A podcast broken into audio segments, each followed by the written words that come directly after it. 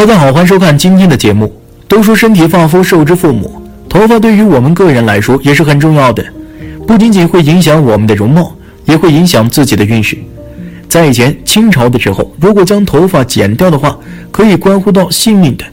现在很多人都将头发剪短，尤其是男生。但是现在我们对于发型更加自由，可以选择自己喜欢的发型。下边就跟大佬一起来看看关于头发的风水运势吧。一、剪头发忌讳什么日子？一、中元节。中元节被称为鬼节，因为中元节是祭祀的节日，很多人都会给逝去的长辈和先人祭祀，而且在中元节的时候，也是百鬼夜行的日子。到了晚上，会有很多不吉利的东西出现。而如果人们在中元节剪头发的话，会招来鬼魂的注意，导致接下来生活当中晦气缠身，诸事不顺，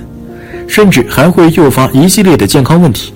在中元节剪头发也不利于事业的发展，因为这一天剪发的话，会让人的情绪变得起伏不定，对待工作也会表现得很没有耐心，长此以往势必会给工作造成影响。所以，如果想要运势稳定，那么在中元节的时候千万不要剪头发。二、清明节，除了中元节之外，在清明节的时候也不宜剪头发，因为清明节也是祭祀的节日，是需要回到故乡祭祀逝去的长辈的。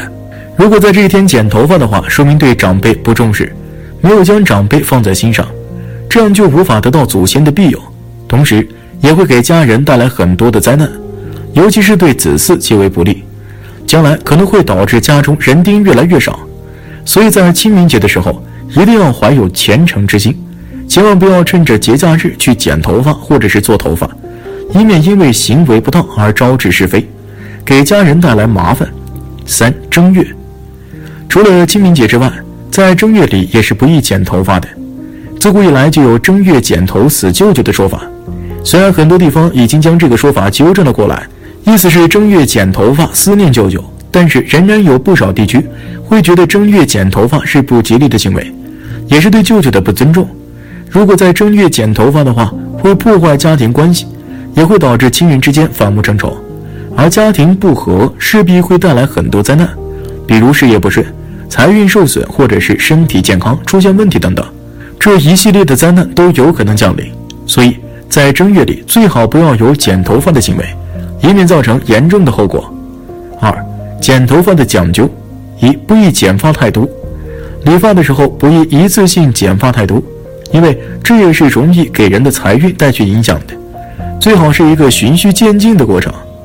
就可以是让一个人的财运有着缓解的，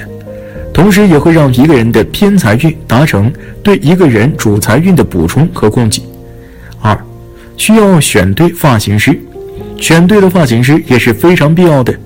其实根本上来说，一个人如果选择对的发型师，就会容易有着一些情况下运势的一个累积，是多方面的。也是因为这一个状态，人更加容易心情好，做更多利于自己的事情。三，最好不要一次性风格变化太多。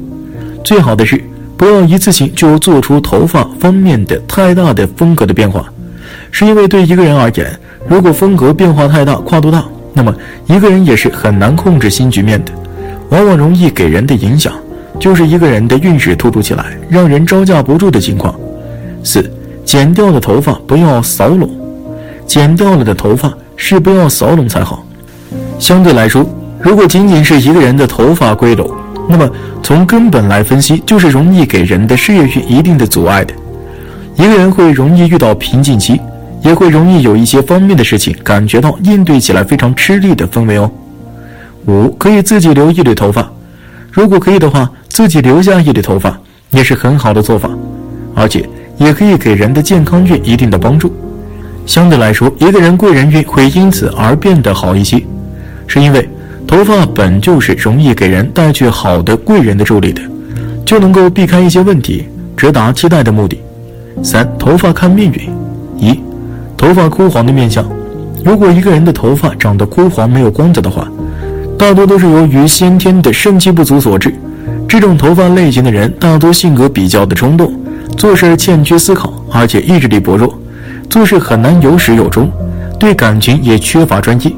容易见异思迁，一旦遇到困难和挫折，就会不知所措，事业发展不顺利，一生多劳。二，头发黑而亮泽的面相，头发黑而亮的人，正好与头发枯黄的人性格和运势方面相反。这种人大多肾气充足，智力较高，做事精力充沛，积极性和主动性都比较高的，而且天性比较开朗活泼，为人也比较的乐观，遇到困难时也能从容面对。很有冲劲儿和斗志，有勇有谋，再加上高超的社交和沟通能力，多贵人相助，事业上容易获得成功，一生富贵长寿。三、头发粗硬的面相，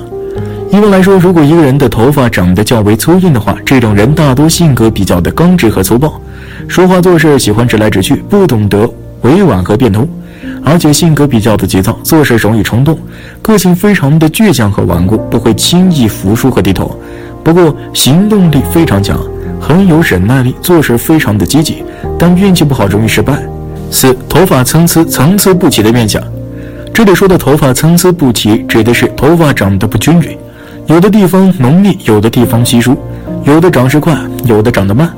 长短不一。这种头发的人，大多是性格方面比较的骄纵和任性，做事比较随意，而且性情多变，缺乏恒心，喜欢半途而废。在感情上容易喜新厌旧，缺乏专一和忠诚，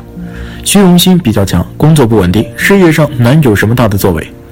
五、头发浓密的面相，如果一个人的头发长得过于浓密的话，这是肝气过旺的一种表现。这种人一般为人处事方面比较的简单，思考力不足，而且性格方面也是犹豫不决，缺乏决断力。正所谓贵人不顶重发，这种人大多家庭缘淡薄。得不到家中父母的帮助，不得不远离家乡去往外地发展，一生奔波劳碌却挣不来钱，日子过得比较贫穷。六少白头的面相，如果一个人年纪轻轻时就开始少白头的话，这种人大多早年运势组织，生活辛劳，头发为人血气之余，血气不足则发先白，所以身体健康状况往往不是很好，从而影响到自身的寿命。这种人一般脑子里整天装的事情比较多。整天为了各种事情和忧虑劳神，即使能够取得一些成就，但一生注定是辛苦命。其头发卷曲而粗硬的面相，如果一个人的头发天生就比较卷曲，而且发质较为粗硬的话，这种人大多性格非常的暴躁和执拗，决定的事情谁也改变不了，属于不撞南墙不回头的类型，听不进去别人的劝说。不过精力非常的旺盛，整个人充满活力，喜欢多管闲事儿。表面看着温和，其实喜欢独断专行，在感情方面也比较的花心，人际关系非常的糟糕。不过行动力非常强，虽然人缘不好，但生活较为富足。头发细而软的面相，如果一个人的头发长得较为细软的话，这种人一般脾气非常的温和，而且性格开朗幽默，情商非常的高，在人际交往方面很有智慧，人缘特别的好，决定要做的事情就会有始有终。但是这种人有时候缺乏原则，做事时人情大于公义，也很知道关心和体贴人，所以人缘会非常的好，一生运势比较平稳，家中也比较富足。但是性格方面稍显胆小和怯懦，消极心理较重。生活虽说还不错，但是很难有大的突破和发展。九发旋多少面相运势，正常的发旋应该只有一个，发旋是宇宙生命所持有。因为整体宇宙都是旋转，因而自然化生出的生命自然带有旋转的特征。这里是能量与智慧的人体的百会穴就在此处。头旋过多的，一般做事容易失去理性，不能控制自己的情绪或者偏好，容易有不良的嗜好，或者早年运势不起。